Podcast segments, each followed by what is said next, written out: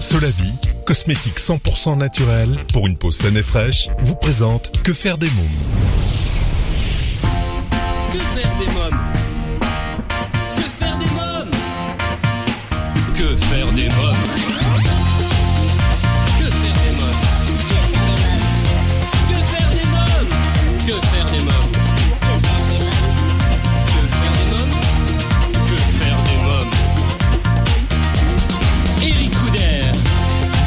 à tous, bienvenue, c'est Eric Couder. Je suis très heureux de vous retrouver pour ce nouveau numéro de Que faire des mômes, l'émission 100% pour les parents. Au sommaire, aujourd'hui dans À vos agendas, j'ai choisi de vous parler du film Power Rangers qui est sorti depuis le 5 avril dernier.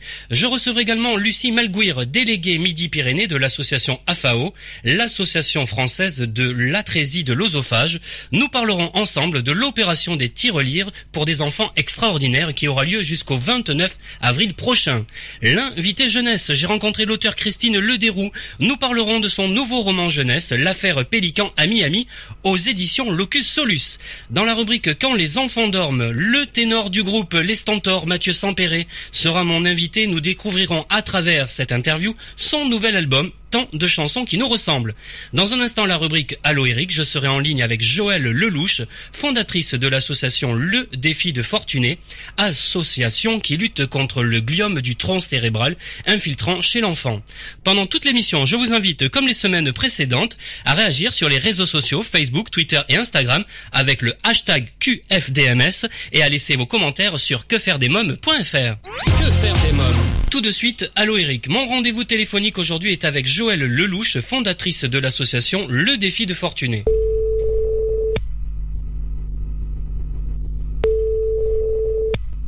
Oui, Oui, bonjour euh, Joëlle Lelouch, Eric Couder de l'émission Que faire des mômes? bonjour. Alors, euh, vous êtes fondatrice de l'association Le Défi de Fortuné. Votre association lutte contre le gliome du tronc cérébral infiltrant chez l'enfant. Euh, Donnez-nous quelques explications sur cette maladie. Alors, c'est une tumeur au cerveau qui est ben, très sombre et très sévère, qui attaque donc le tronc cérébral. Et le tronc cérébral, euh, donc les fonctions vitales, toutes les fonctions vitales sont dans le tronc cérébral. Donc, à partir du moment que la tumeur endommage, euh, ça affecte toutes ces fonctions jusqu'à la mort. Oui. Alors, euh, parlez-moi de votre association Le Défi de Fortuné. Pourquoi cette association? Alors, le défi de Fortuné, je l'ai, fondé en 2011 suite au décès et à la demande de ma fille. Euh, Fortuné est décédée le 29 décembre 2010 et avant cela, elle m'a laissé un testament qui m'a été remis après en me demandant de donner de la lumière aux jeunes qui sont dans la maladie comme elle. Euh, donc, je l'ai, elle est, elle est née le, en février 2011. Euh, et elle a trois missions principales. Euh, je veux dire, euh, le défi de Fortuné accompagne les enfants Oui. hospitalisés ou au-delà de, ou pas. Je veux dire, ça peut être au-delà chez eux, euh, hors euh, hôpitaux. Euh, le défi de fortune également réaménage des lieux de vie dans les hôpitaux, euh, car il faut savoir que les enveloppes budgétaires pour, en fait, les lieux de vie un peu ludiques pour des enfants, malheureusement, il n'y en a pas. Oui. Euh, et donc, on cofinance la recherche, on participe à des projets de recherche contre le, les tumeurs cérébrales et plus spécifiquement contre le gliome infiltrant du tronc cérébral, avec euh, bah, l'équipe du docteur Grill à Paris, l'Institut Gustave Roussy, et maintenant avec le centre Oscar Lambray, qui est le centre de référence de la région des Hauts-de-France. Alors, pour bien comprendre, quel est le but de votre association? Le but de l'association, quand je l'ai quand j'ai découvert euh, ce qui se passait au niveau des cancers pédiatriques, je me suis aperçu que Fortuné n'est pas décédé, c'est pas une fatalité. Je me suis bah, malheureusement euh, rendu compte bah, qu'il n'y avait pas de traitement pour les enfants et que nos politiques et les laboratoires bah, n'investissaient pas parce que c'était une question de rentabilité.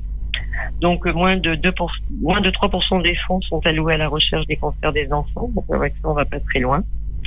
Et aujourd'hui, c'est les associations qui participent beaucoup avec les médecins, les oncologues pédiatres et les chercheurs. Alors, dites-nous un peu plus sur le réseau d'entraide. Pourquoi ce réseau? Avec Fortuné, j'ai parcouru les hôpitaux pendant malheureusement neuf années, puisque je veux dire, il n'a vécu que dix ans, Ouais. avec neuf années de maladie. Euh, en étant dans les hôpitaux, je me suis rendu compte euh, que moi j'avais de la chance parce que ben je pouvais euh, offrir à ma fille, euh, et je pouvais, euh, j'avais de la famille autour de moi, des amis, c'était très facile pour moi. Et je me suis rendu compte qu'il y avait des familles autour de moi, mais qui n'avaient pas cette chance. Et que malheureusement, quand on est euh, dans les hôpitaux, que ce soit un goûter, que ce soit laver son linge, quand on arrive par les urgences, on n'a pas forcément sa valise. D'ailleurs, on l'a jamais. Quand on arrive par les urgences, on ne part pas avec une valise hein, parce qu'on ne sait pas qu'on va rester un mois ou trois semaines. Euh, Qu'il y a des parents. Euh, donc, je me suis dit pourquoi pas mettre à disposition des bénévoles avec euh, de l'accompagnement, du soutien et voire du soutien financier euh, pour pouvoir laver du linge à des familles, car dans le service, il n'y a pas de, il faut savoir qu'il n'y a pas de machine à laver. Donc, si vous habitez Reims, ben, vous êtes un peu embêté. Oui. Même si vous venez avec une valise, mais il faut changer du linge parce que ben, c'est du service où d'abord on se change tous les jours déjà, et puis après il peut y avoir des vomissements, enfin plein de choses pour des enfants. Hein. Et donc voilà, je me suis dit euh, et accompagner les familles surtout qui sont malheureusement isolées. Je veux dire, le personnel soignant est très à l'écoute, mais malheureusement ils peuvent pas faire que ça.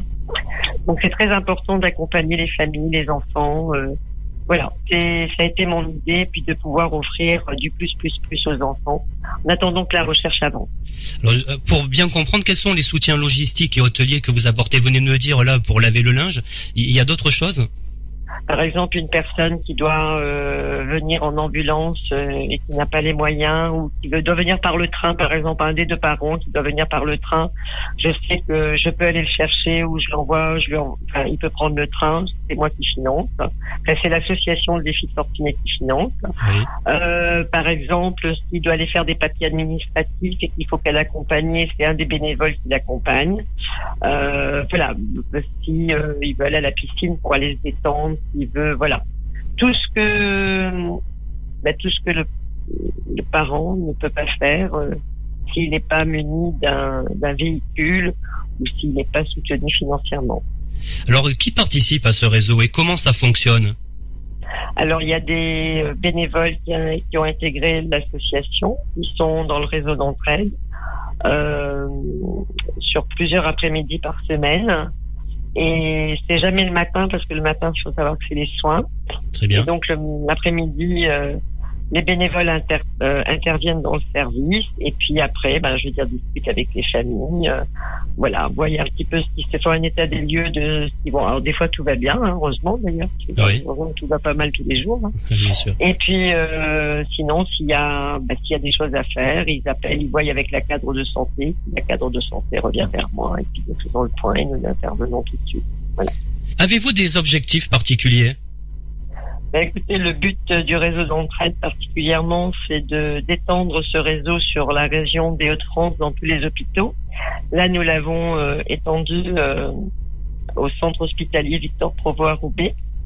Euh, prochainement, nous visitons, j'ai un rendez-vous avec le CHU d'Amiens. Et puis, c'est de pouvoir étendre toutes ces prestations et apporter du bien-être et de la lumière à tous ces enfants de la région. Alors vous communiquez bien évidemment faire avancer la recherche également. Bien, bien sûr. Euh, voilà, je veux dire, ça, je sais que ça sera beaucoup plus long. Je veux dire, c'est appuyer sur nos politiques. Je veux dire, euh, leur demander de bah, de s'investir davantage. Parce que là, je veux dire, c'est carrément euh, pas du tout. Il faut savoir qu'il y a 500 enfants qui décèdent en France euh, tous les ans. Oui. Et 6 000 en Europe. C'est un chiffre lourd. C'est énorme, énorme. Oui, c'est très très lourd. Et comment vous expliquez alors que, que ça bouge pas? Quelles en sont les raisons C'est une question d'argent. Oui. Ben, c'est ce que moi, ça m'a été dit par les labos. Moi, je veux dire, il y en a qui se sont pas gênés de me le claquer. Hein, oui. En me disant que s'il n'y a pas assez de morts, c'est une question de rentabilité. Ça rapporte pas assez. Oui, quelle tristesse. Alors, vous, vous communiquez et sensibilisez par le biais de divers événements. Euh, lesquels sont-ils ces événements? Alors euh, on organise, euh, j'ai, on organise avec les bénévoles euh, soit des chorales, soit des concerts, soit des pièces de théâtre. Après il y a deux, il y a un gros événement qui se fait dans l'année qui s'appelle Février Blanc. Oui. Martine Aubry est marraine d'honneur de l'ASSO depuis la création. Et en 2015, j'ai souhaité la rencontrer. il y avait longtemps que ça me travaillait, ça. Je me suis dit, il y a Octobre Rose, il y a Mars 2, mais on ne parle pas d'enfants. De toute façon, on parle jamais d'enfants, mais et je me suis dit pourquoi pas aller euh, créer une action, euh, un mois destiné pour les enfants et surtout dans ce mois de février, il faut savoir que c'est la journée mondiale du cancer de l'enfant. qui est le 15 février. Donc euh, j'ai été la, la rencontrer, je lui ai demandé un rendez-vous, elle m'a reçu. Elle a été séduite par ma proposition. Il faut savoir qu'aux États-Unis, ça s'appelle Septembre Or, c'est international, mais à la France, il n'appartient rien à la France. Donc, puisque j'ai, on en a parlé, donc on a fait le lancement de la campagne en, en février 2016. Le but, c'est de l'inscrire sur le calendrier national, bien évidemment. Donc pour cela, ben, il fallait montrer un exemple. Il faut montrer quand même un exemple de réussite euh, pour après, euh, voilà, pouvoir prétendre à l'inscrire euh, au niveau euh, national. Et puis donc, ben, tous les ans, ça a été une très belle réussite. Nous avons fait une course caritative avec une marche qui a été pour une première édition une très très belle réussite. Euh, le but, voilà, c'est de faire appel à des organismes, les Rotary, les Lions Club. Moi, je travaille beaucoup avec ces, euh, ces, ces, institutions qui mènent des événements au profit de l'association. Il y a deux gros événements, je veux dire, que nous menons, c'est février blanc et au mois de septembre, euh, c'est une, soirée, un gala que j'organise euh, qui correspond au mois de naissance de ma fille. Et voilà, pour récolter des fonds au maximum et pour pouvoir les dispatcher, que ce soit dans le réseau d'entraide ou à la recherche. Alors parlez-nous du livre Donne de la lumière, c'est l'histoire de Fortuné. Oui, j'ai voulu relater euh, le combat de ma fille, notre combat. Euh, ça a été à la fois une thérapie, hein, je vous l'avoue. Mmh. Dans un premier temps, ça a été une thérapie pour moi. Ça m'a permis de mettre des mots sur des mots. Et puis par la suite, comme j'ai dit ce que j'avais envie de dire, parce que je suis une association et je suis pas là pour courir personne, moi je suis là pour dire la vérité. Que je dis toujours que entre toutes ces personnes, malheureusement, c'est peut-être brut ce que je vais vous dire, mais il y a un cercueil et dans ce cercueil, il y a ma fille qui me sépare entre tout le monde. Bien sûr. Et donc, j'ai pas de cadeau à faire à personne, aucun cadeau. Et donc, bah, tout ce qui est bien, je l'ai dit, tout ce qui est pas bien, je l'ai dit également. Et ce livre, c'est un support pour moi, même pour intervenir auprès des étudiants euh, dans les facs de médecine. Comme je l'ai fait récemment, je suis partie à Lyon il y a 48 vendredi, j'ai été faire un congrès là-bas auprès des des, étudiantes de plusieurs disciplines, avait des ergots, des psychomotriciens, des, médecins, des futurs médecins, pour leur apprendre, je parle dedans de l'annonce de la maladie, c'est un désastre, je veux dire, nos médecins malheureusement ne sont pas formés pour. Ça, ça fait partie d'une des prises en charge également du défi de fortuné, parce que quand vous annoncez un pronostic vital à vos, parents, mais les médecins ne sont pas formés pour, hein, je veux dire, euh, Donc, euh, ils vous le disent comme ça, brut de décoffrage. Donc, euh, c'est un peu, enfin, voilà, il faut leur apprendre sont bien nos médecins, mais il faut leur apprendre comment il faut parler à des parents. Donc voilà, et puis même pas des parents, hein, des enfants même, hein, je veux dire, peu importe. Hein. Alors, Donc voilà, ça, ça fait partie. Comment peut-on se le procurer le livre? Alors le livre, il suffit de me demander, puisque je je n'ai pas voulu que rien ne soit reversé à un auteur, puisque je veux que ce soit direct euh, pour les enfants et pour la recherche. Donc ce livre est autofinancé par le défi de Fortuné. Il faut m'envoyer un mail là le défi de fortuné.yahoo.fr. Même sur le site, vous pouvez aller sur www.ledéfidefortuné.com et à partir de là, vous, je vous envoie moi-même, c'est moi qui me charge les bénévoles d'envoyer le, avec un, il faut m'envoyer un, une demande de livre avec un chèque et on vous envoie le livre. Très bien. Alors comment peut-on vous soutenir? Bah écoutez, par le biais de bénévoles, par le biais d'adhésion au défi de Fortuné, par des dons, je veux dire euh, en donnant son sang également, parce que je veux dire euh, on a besoin de plaquettes, on a besoin de moelle osseuse, voilà, je veux dire parce que ça, ça fait partie aussi des défis du défi de Fortuné, parce que quand euh, ben, quand on a malheureusement ce genre de pathologie, ben, on a besoin de tout ce que je viens de dire. Dans quelques minutes, la suite de Allo Eric, mais à présent, c'est la pause. Que faire des mômes? Vous écoutez Que faire des mômes, c'est Eric Couder et tout de suite c'est la suite de Allo Eric. Que faire des mômes? Je vous propose d'écouter la suite de mon entretien téléphonique avec Joëlle Lelouch, fondatrice de l'association Le Défi de Fortuné, association qui lutte contre le gliome du tronc cérébral infiltrant chez l'enfant. Alors quel message souhaiteriez-vous passer aux familles dont les enfants sont touchés par la maladie? Ben de... Moi j'ai toujours fonctionné comme ça, si je peux leur dire c'est de toujours croire, de ne jamais baisser les bras, j'ai toujours dit dans ma tête, tant que la pendule, elle tourne, ma fille, elle est là. Et de regarder le sourire de ses enfants parce que c'est en eux, parce qu'ils ont une force phénoménale. Merci, euh, Joël Lelouch. Merci beaucoup. Je vous en prie. Merci à vous. Merci. Une belle journée. Merci vous aussi, au revoir. Alors, si vous souhaitez des informations complémentaires sur l'association Le Défi de Fortuné, vous trouverez un lien sur quefairedesmoms.fr.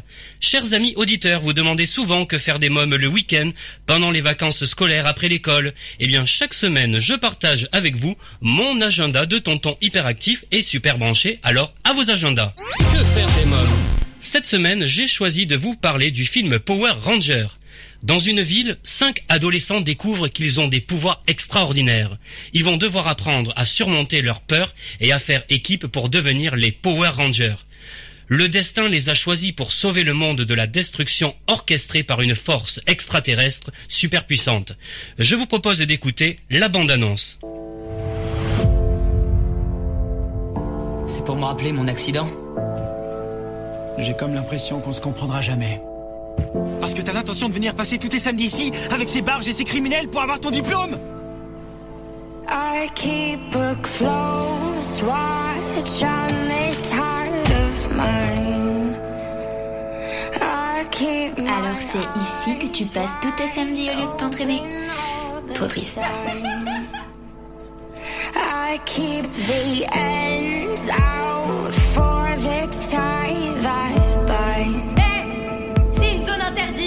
Euh, les mecs Il y a un truc là-dedans Billy, tu fais quoi Venez Qu'est-ce que c'est Les flics Quelqu'un a dû le signaler. Ah ouais, je l'ai fait. Il s'est passé un truc bizarre là-bas, je suis plus le même. Je suis fort. Comment ça fort Pas anormalement fort. Non, non, non,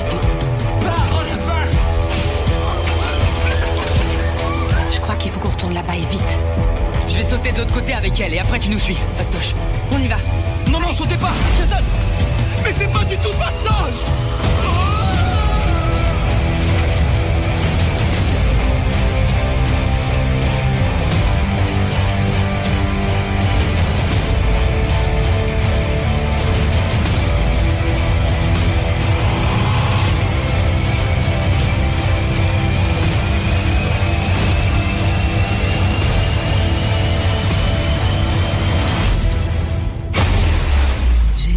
tué des Rangers.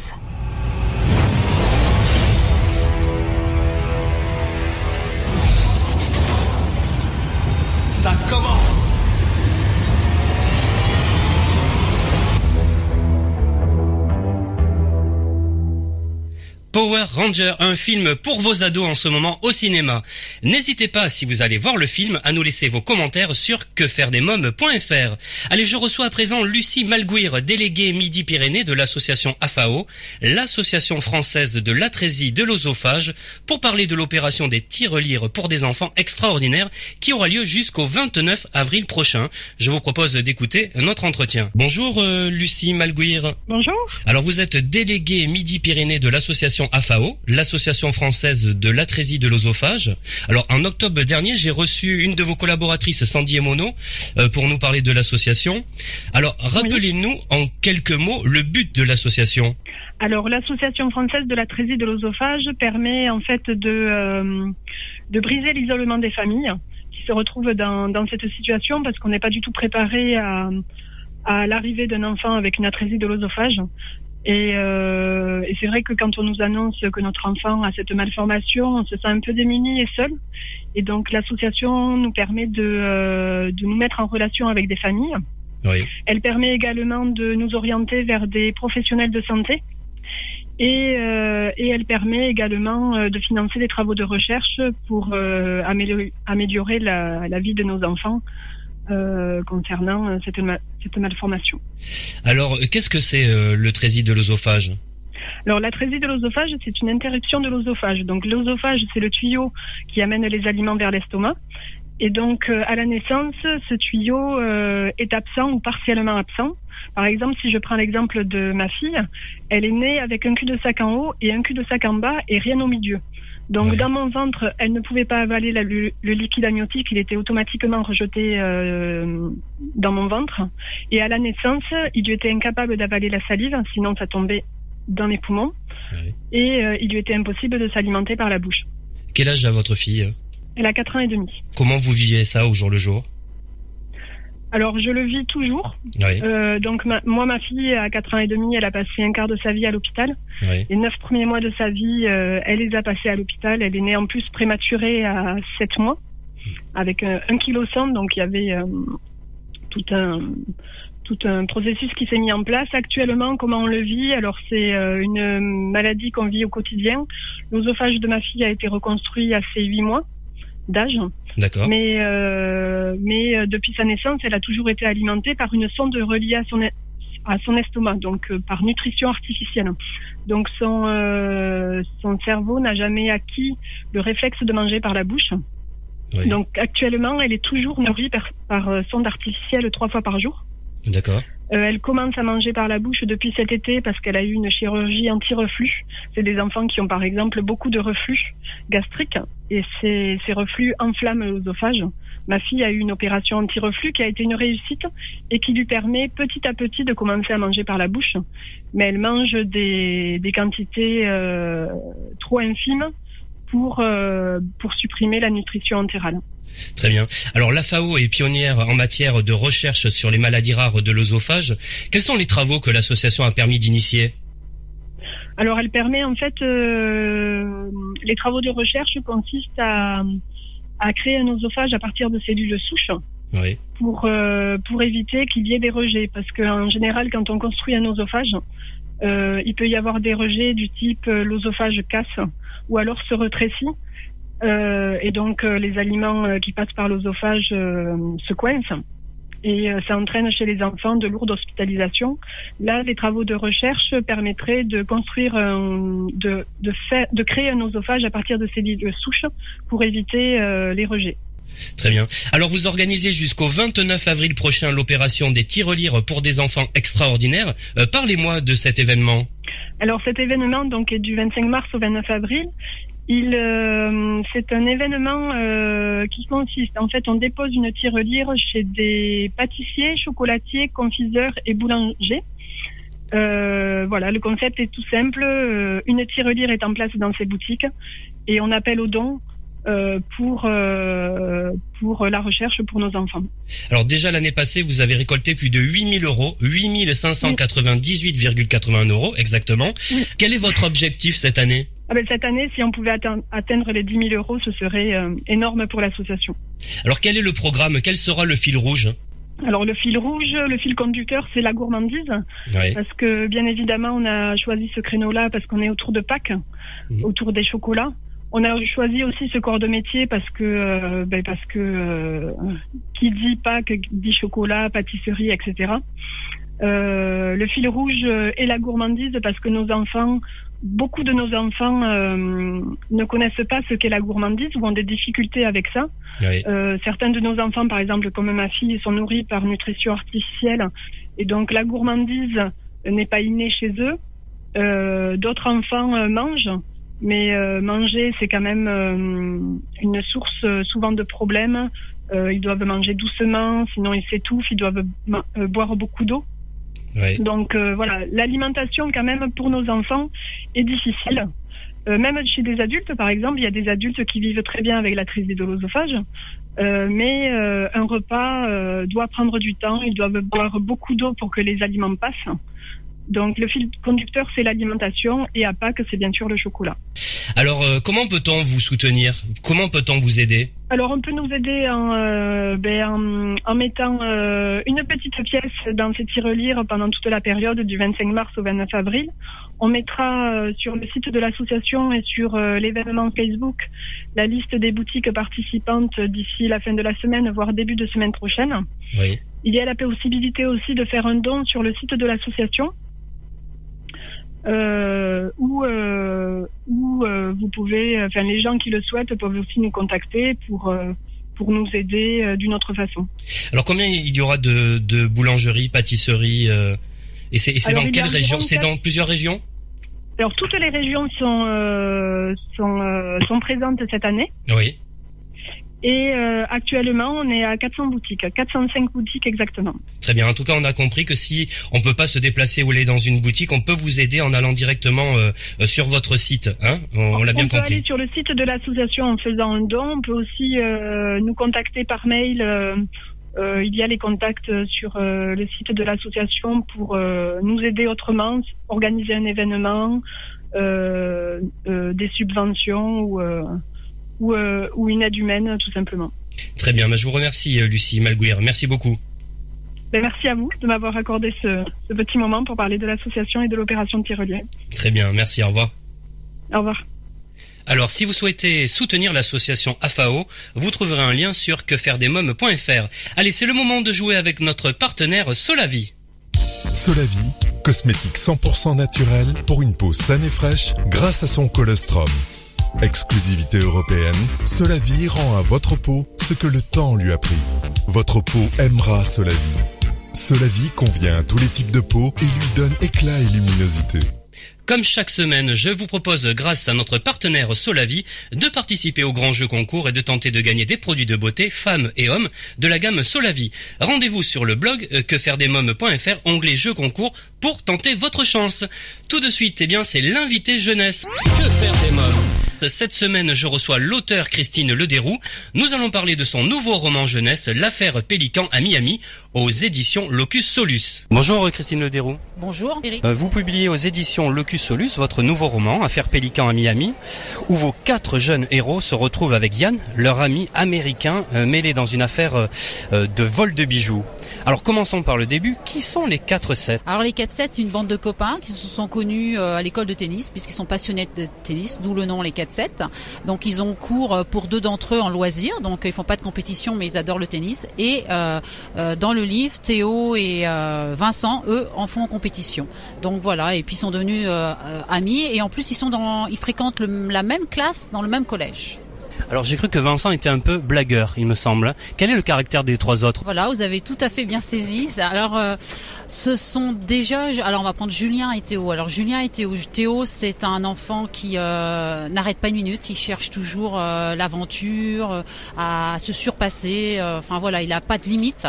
Julien est plutôt un petit peu, on va pas dire entre, je vais dire entre guillemets un peu le cerveau de l'équipe, celui qui calme un peu tout le monde et remet tout le monde en place. Il réfléchit, c'est lui qui prend les choses en main, qui fait des plans. Ensuite, on trouve euh, la, seule fille, Jeanne, qui elle, elle, est, euh, va de l'avant. C'est une fille moderne. Il n'y a aucune différence avec les garçons. Elle est, elle est exactement pareille. Elle a un franc parler. les garçons l'adorent et, et, elle est vraiment appréciée. Elle est aussi sportive qu'eux. Et on trouve Vincent, le petit dernier. Alors lui, il est jamais euh, trop envie d'aller euh, faire les enquêtes et tout ça et de d'aller chercher des histoires, mais il, part, il est toujours partant quand même. Mais il faut un peu le flatter. Et puis aussi c'est le blagueur de, de l'équipe et aussi c'est le meilleur au tennis de, des quatre. Voilà. Donc euh, et il est aussi très gourmand. Euh, d'ailleurs dans certains des livres, on, on, il lui donne un petit surnom ben, parce qu'il mange tout le temps. Voilà. Dans quelques minutes, la suite de mon entretien avec Christine Lederoux, mais pour l'instant, faisons une courte pause. Que faire des mômes? Vous écoutez Que faire des mômes, l'émission 100% pour les parents.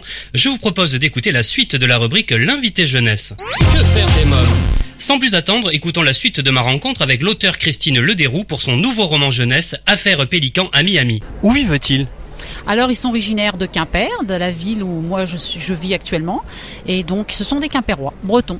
Alors ils sont pas leur première enquête. Hein. Euh, quelles sont les affaires qu'ils ont déjà élucidées? Alors, ils en sont à leur troisième enquête et une quatrième a été écrite. Dans la première, qui est complot sur l'Open, ils sont ramasseurs de balles euh, sur un Open de tennis à Challenger, donc ils fréquentent les, les, grandes stars du, tennis. Et euh, bon, ils vont se rendre compte qu'il y a un faux juge arbitre euh, sur le tournoi qui veut enlever un des joueurs, donc ils vont faire, ils vont mener l'enquête pour savoir lequel des joueurs est menacé. Et voilà, il va leur arriver plein de choses, filature, messages secrets à décrypter, enfin voilà, enlèvement, enfin plein de choses de ce genre-là. Et dans le deuxième, parce qu'il y a un deuxième après. Hein. Ah, les pilleurs des pas, donc qui n'a rien à voir. Là, ils sont en vacances chez la grand-mère de Théo à Concarneau, donc une station balnéaire en bord de mer. Et euh, là, ils vont découvrir, en revenant d'être allés jouer au tennis, un soir, euh, quatre hommes assez étranges. Ils vont les suivre comme ça, par curiosité, et ils vont se rendre compte que bah, ces hommes-là, ils ont disparu, mais ils, ils comprennent pas comment. Et le lendemain, ils vont croiser un autre dans la fameuse ville close de Concarneau, qui est une petite ville fortifiée. Ils vont le suivre et il va de nouveau disparaître. Et ils vont se rendre rendent compte qu'il y a un passage secret qui passe sous la mer entre Concarneau et les îles Glénan. Et là, ils vont tomber sur une bande de pilleurs d'épave qui sont intéressés par une épave qui a coulé au large de cette île-là. Et ils vont faire l'enquête et ils vont se rendre compte de choses incroyables euh, qui a un lien avec le Titanic, tout ça. Et voilà, je vous en dis pas plus. Et alors aujourd'hui, c'est les quatre héros euh, partent à Miami. Hein, ils ont rendez-vous avec Yann, leur copain franco-américain. Alors qui est Yann alors Yann est un franco-américain qui sa maman est de Concarneau. C'est comme ça qu'ils se, se rencontrent dans Pire des Papes parce qu'il aime le tennis aussi. Donc son papa vient les voir les, les 4-7 en leur demandant s'ils veulent pas intégrer leur fils pour jouer un peu au tennis parce qu'ils ont vu que bah, les 4-7 avaient un bon niveau et arrive une amitié comme ça. Et puis bon, ils vont découvrir quelque chose euh, euh d'incroyable dans, la, dans une maison sur l'île et euh, ils vont avoir besoin de l'aide de Yann. En fait, ils vont trouver un calepin qui était écrit en anglais. Et il va falloir qu'ils traduisent pour les aider un petit peu. Ce qui va faire vraiment comme il faut et ils vont devenir très copains.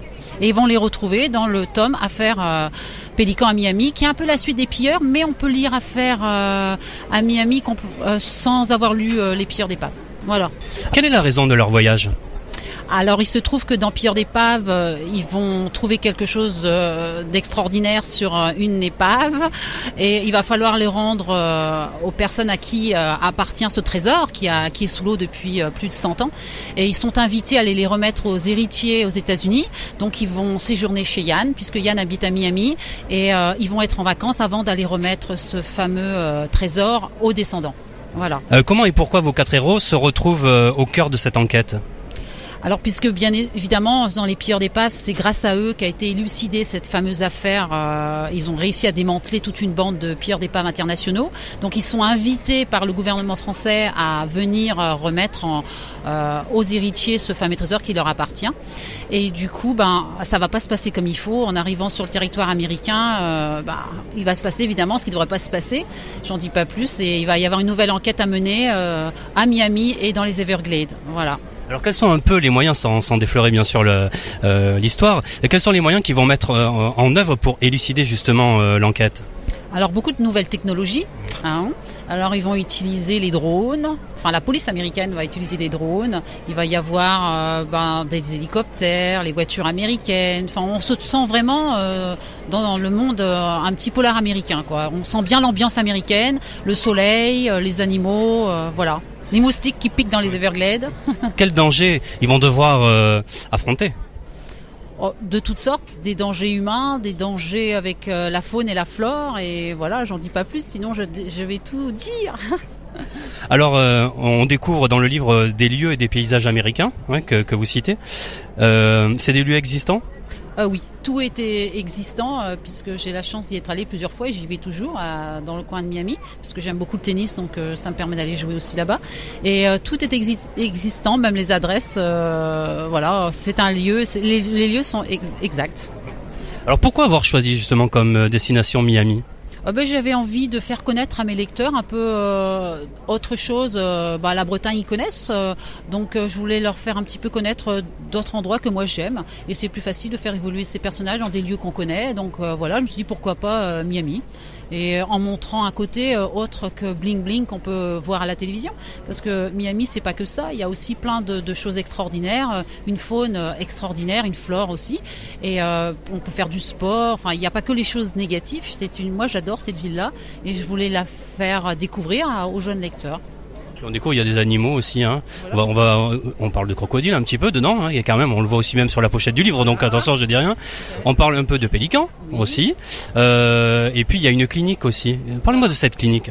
Alors c'est une clinique qui existe euh, à Miami. En fait, elle n'est pas tout à fait à Miami, elle est sur les îles qui vont à Key Biscayne et ils s'occupent de, bah, de récupérer tous les pélicans et autres oiseaux d'ailleurs hein, euh, qui sont échoués ou qui sont abandonnés ou blessés et ils les soignent et ils les remettent en liberté.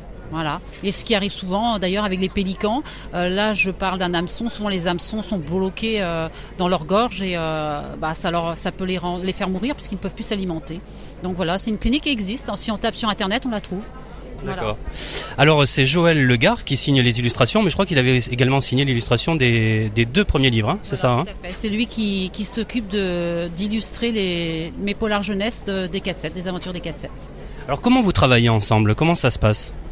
Alors en fait, euh, on rentre en contact euh, par internet puisqu'il habite Nantes et moi Quimper. On s'est jamais vu, Par contre, on communique beaucoup, euh, bah par les outils d'aujourd'hui. Et puis c'est mon éditeur qui l'a trouvé à la base, donc comme dessinateur. Et, j'en suis très contente. Il, il exprime très bien ce que j'écris dans les livres. voilà. Donc je trouve ça superbe. Alors, rappelez-nous comment sont nés ces quatre personnages. Alors, euh, ben, c'est un jour, je me suis dit, tiens, euh, j'avais été bénévole sur l'Open de tennis à Quimper et j'avais trouvé ça fantastique, ce monde euh, en dessous de ce qu'on voit pas dans les coulisses en fait. Et au bout d'une semaine, après avoir vécu sept jours sur une planète tennis où on mange, on vit, on dort au tennis, je me suis dit, c'est un peu dommage, il reste plus rien. Et euh, tout est démonté, on retrouve nos terrains habituels.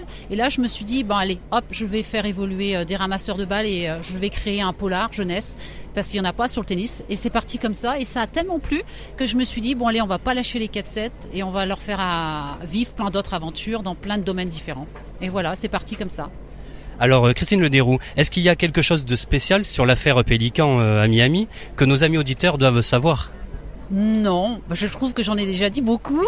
Alors je vais laisser le lecteur découvrir cette histoire et ces lieux euh, qui sont très sympathiques. Et puis euh, leur donner envie aussi, euh, j'espère, d'y aller un jour. Euh, et puis euh, et j'espère qu'ils apprécieront cette ville autant que moi je l'apprécie. Voilà. Allez, dernière question. Avez-vous déjà une idée où vos jeunes héros vont vivre de prochaines aventures? Oui, c'est la prochaine histoire est déjà bouclée. Elle se passera sur une croisière euh, en mer Rouge. Voilà, j'en dis pas plus. Merci, euh, Christine Lederoux. Merci à vous aussi. Si vous souhaitez des informations complémentaires sur Affaire Pélican à Miami, je vous invite à vous rendre sur quefairedesmoms.fr. À présent, c'est la rubrique Quand les enfants dorment. Que faire des mômes? Pour cette dernière partie d'émission, euh, dédiée seulement aux grandes personnes, je vous propose d'écouter une interview du ténor du groupe Les Stentors, Mathieu Sampéré. Il est mon invité, nous allons parler de son nouvel album, Tant de chansons qui nous ressemblent. Bonjour Mathieu Sampéré. Bonjour. Alors votre actualité, c'est un nouvel album, euh, Tant de chansons qui nous ressemblent. Alors parlez-moi de cet album. Alors, il est vrai que c'est un album, euh, tout de suite j'attaque, hein, hein, le vif des sujets. 14 titres, grande chanson française, belle chanson française, chanson française avant 1965, donc avant l'époque des yéyés. Euh, ce que j'appelle la grande chanson française des grands interprètes, c'est-à-dire qu'on avait des interprètes et des compositeurs, mais euh, les incontournables. Je vais dire que ce que j'ai voulu faire avec cet album, c'est en 14 titres, j'ai pas pu réunir tous ces grands interprètes, sinon j'aurais fait un 200 titres, et sur un album ça ne tient pas 200 titres. Donc il a fallu que je choisisse 14 titres, et j'ai pris par exemple voilà un titre de Brel, un Beko, un Reggiani, un Patachou, un Barbara, un Jacqueline François, etc., etc. On va en parler. Alors comment est né ce projet? Alors, cet hommage aux géants de la chanson est né euh, tout simplement, sortant du groupe des Stentors et étant toujours en parallèle avec les Stentors, euh, j'ai voulu chanter le répertoire de chansons, puisque je suis d'abord un chanteur d'opéra, d'opérette, de comédie musicale, et puis je suis allé vers la chanson française avec ma voix aux accents lyriques.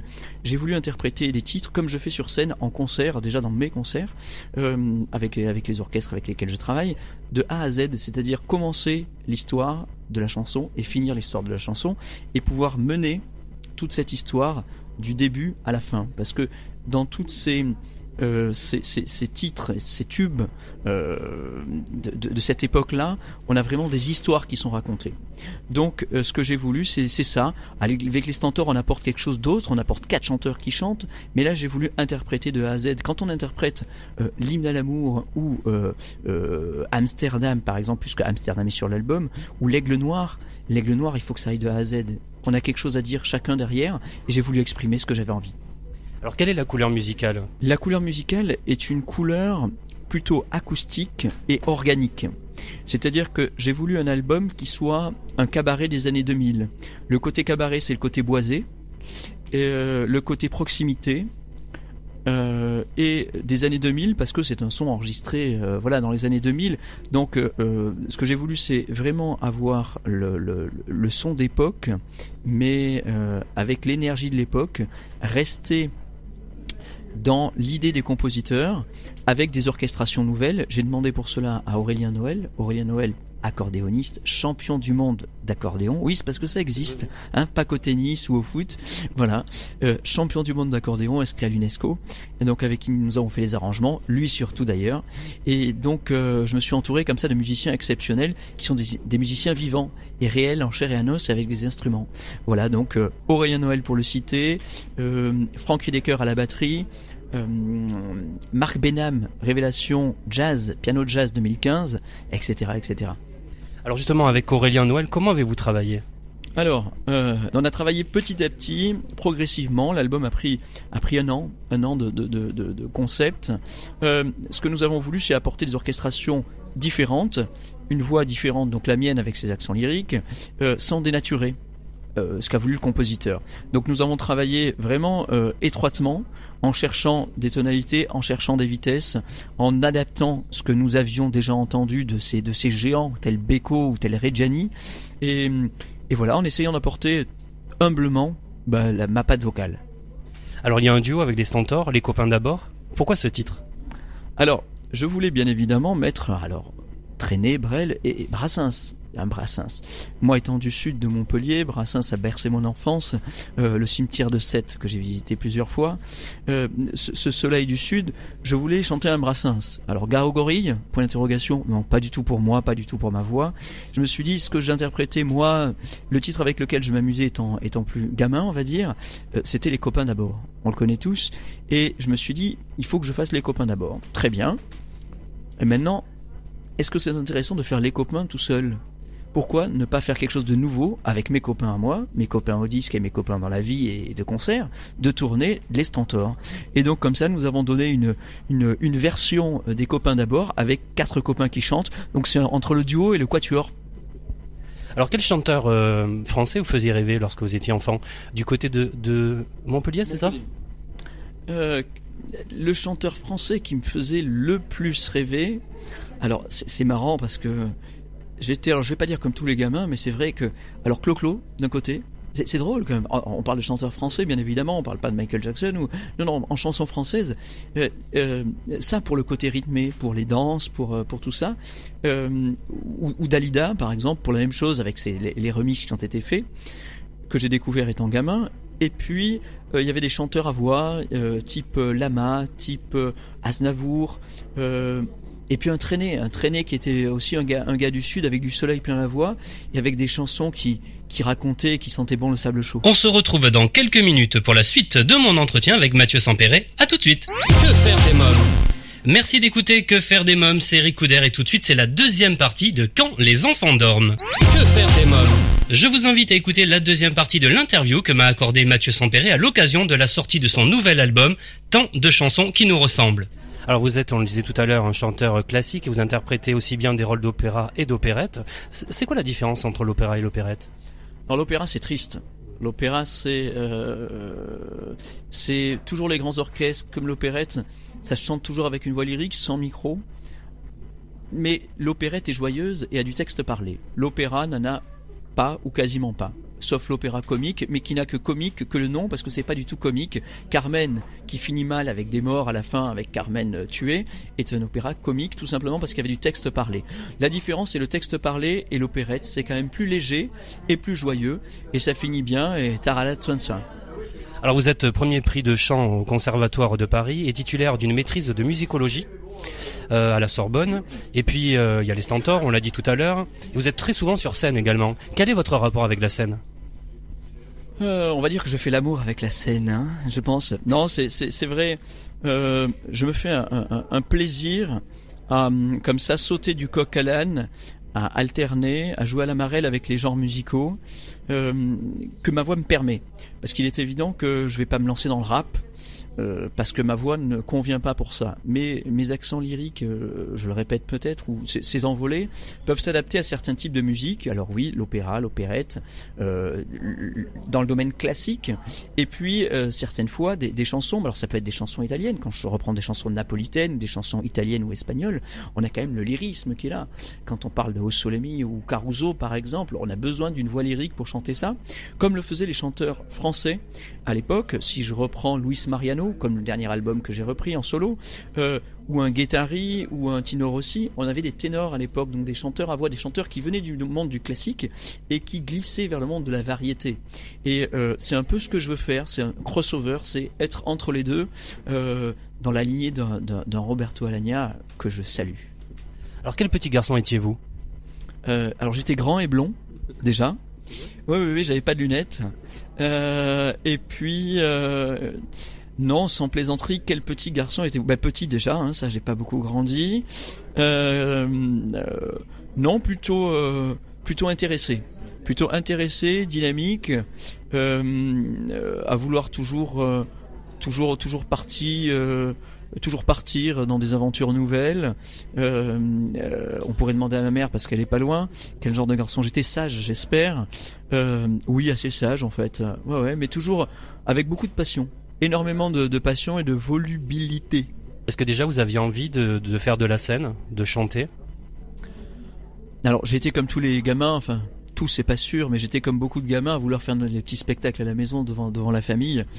Euh, avec les cousins, tout ça oui, j'ai toujours voulu euh, me montrer. Peut-être c'est ce côté euh, pseudo narcissique. Euh, pourquoi pas Parce qu'il faut être un peu un peu taré pour être pour être un chanteur sur scène et pour chanter que ce soit devant devant huit personnes ou devant 2000 personnes, comme c'est le cas des fois, ou faire la première partie à Bercy de de, de, de Michel Sardou devant 11 000 personnes plusieurs fois. Donc il faut être un peu il faut être un peu taré parce que c'est c'est l'arène.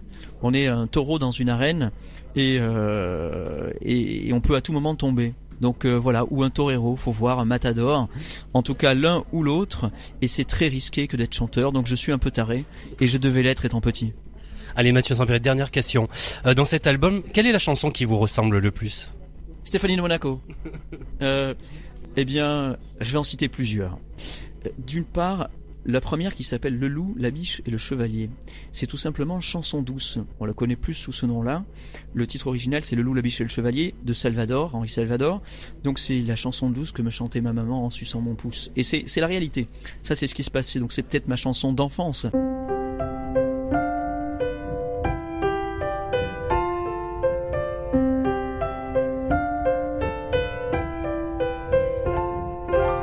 Une chanson douce que me chantait ma maman.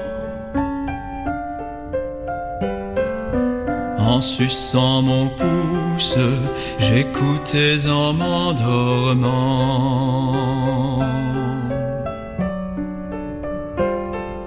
Cette chanson douce, je veux la chanter pour toi. Car ta peau est douce comme la mousse des bois. La petite biche est aux abois, dans le bois se cache le loup. Mais le brave chevalier passa, il prit la biche dans ses bras la la la la. Petite biche, ce sera toi si tu veux. Le loup, s'en fiche, contre lui, nous serons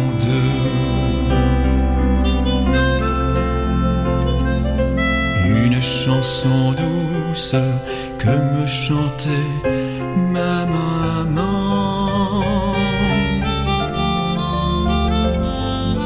Une chanson douce pour tous les petits enfants.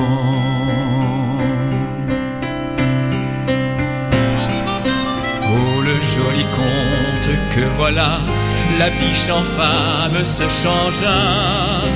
La la la la dans les bras du beau chevalier. Belle princesse, elle est restée à tout jamais. La belle princesse avait tes jolis cheveux.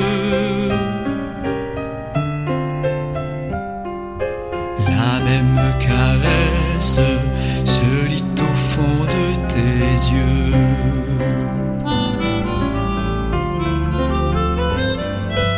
Cette chanson douce, je veux la chanter aussi.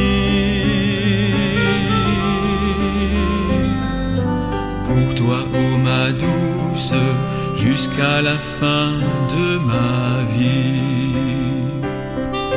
Jusqu'à la fin de ma vie. Jusqu'à la fin Il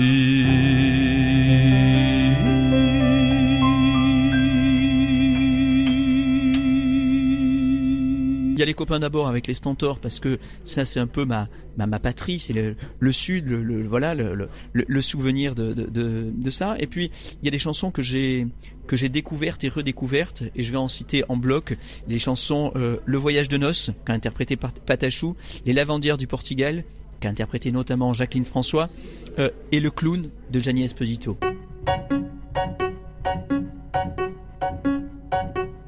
S'accompagnant d'un doigt ou quelques doigts, le clown se meurt.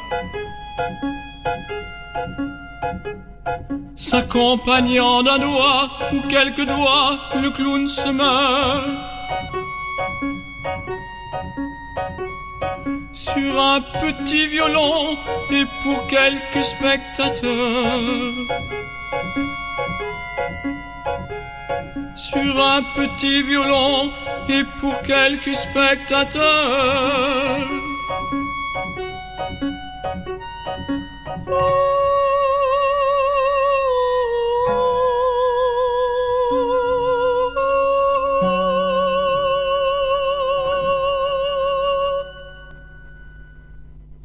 Ma che n'ha fatto di male sta povera creatura? Ma che n'ha fatto di male sta povera creatura? Ma che ci avete da ridere, e iettatura? Ma che ci avete da ridere, e iettatura? Je vais m'arrêter là, mais il y en a tellement, tellement de belles. Peut-être le Barbier de Belleville, qui est un hommage à l'opéra, justement, écrit par Alice Donna et qu'a interprété Reggiani. Merci euh, Mathieu Sampéré. Merci à toi Eric.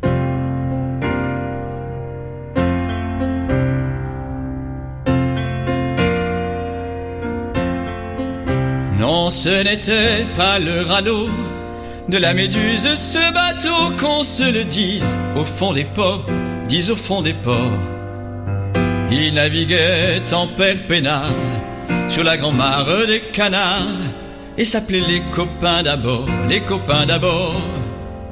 Ces fluctuates mergiture, c'était pas de la littérature, n'en déplaise aux jeteurs de sorts, aux jeteurs de sorts. Son capitaine et ses matelots n'étaient pas des enfants de salauds, mais des amis franco de port, des copains d'abord. C'était pas des amis de luxe, des petits castors et pollux, des gens de Sodome et Gomorre, Sodome et Gomorre. C'était pas des amis choisis par Montaigne et la Boétie. Sur le ventre, ils se tapaient fort, les copains d'abord. C'était pas des anges non plus. L'évangile, ils l'avaient pas lu, mais ils s'aimaient toute voile dehors, toute voile dehors. Jean-Pierre Paul et compagnie, c'était leur seule litanie, leur credo, leur confiteor, aux copains d'abord. Au moindre coup de Trafalgar, c'est l'amitié qui prenait le quart, c'est elle qui leur montrait le nord, leur montrait le nord. Et quand ils étaient en détresse, leur bras lançaient des SOS. On aurait dit laissez ma fort les copains d'abord. Au rendez-vous des bons copains, y avait pas souvent de lapin quand l'un d'entre eux manquait à bord. C'est qu'il était mort. Oui, mais jamais, au grand jamais, son trou dans l'eau ne se refermait. Cent ans après qu'aucun de sort il manquait encore.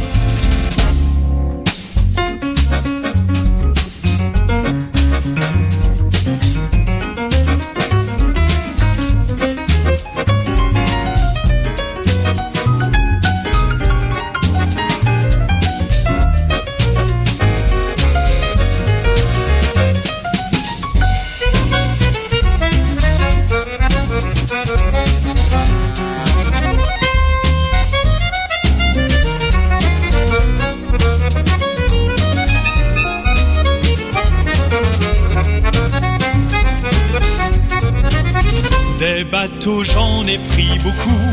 Mais le seul qui ait tenu le coup, qui n'est jamais viré de bord, mais viré de bord, naviguer tempère peinard sur la grand mare des canards et s'appelait les copains d'abord, les copains d'abord, et s'appelait les copains d'abord, les copains d'abord.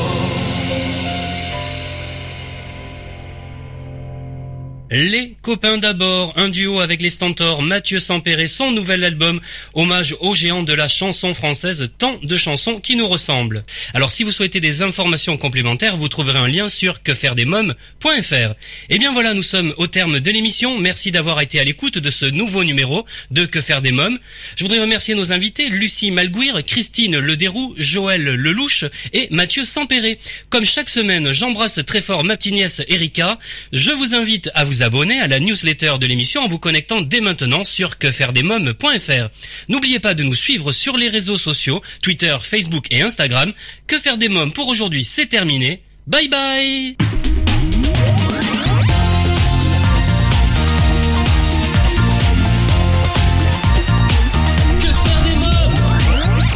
Solavi, cosmétique 100% naturel pour une peau saine et fraîche, vous a présenté Que faire des mômes.